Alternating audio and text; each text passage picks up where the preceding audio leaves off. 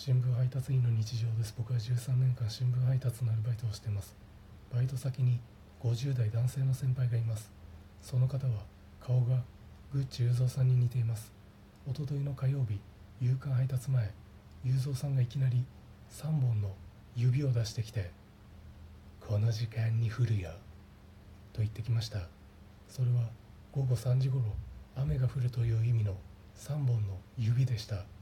僕も事前に天気予報を見ていたので午後3時ごろ雨が降るということは知っていたのですが雄三さんを喜ばすため「えそうなんですか？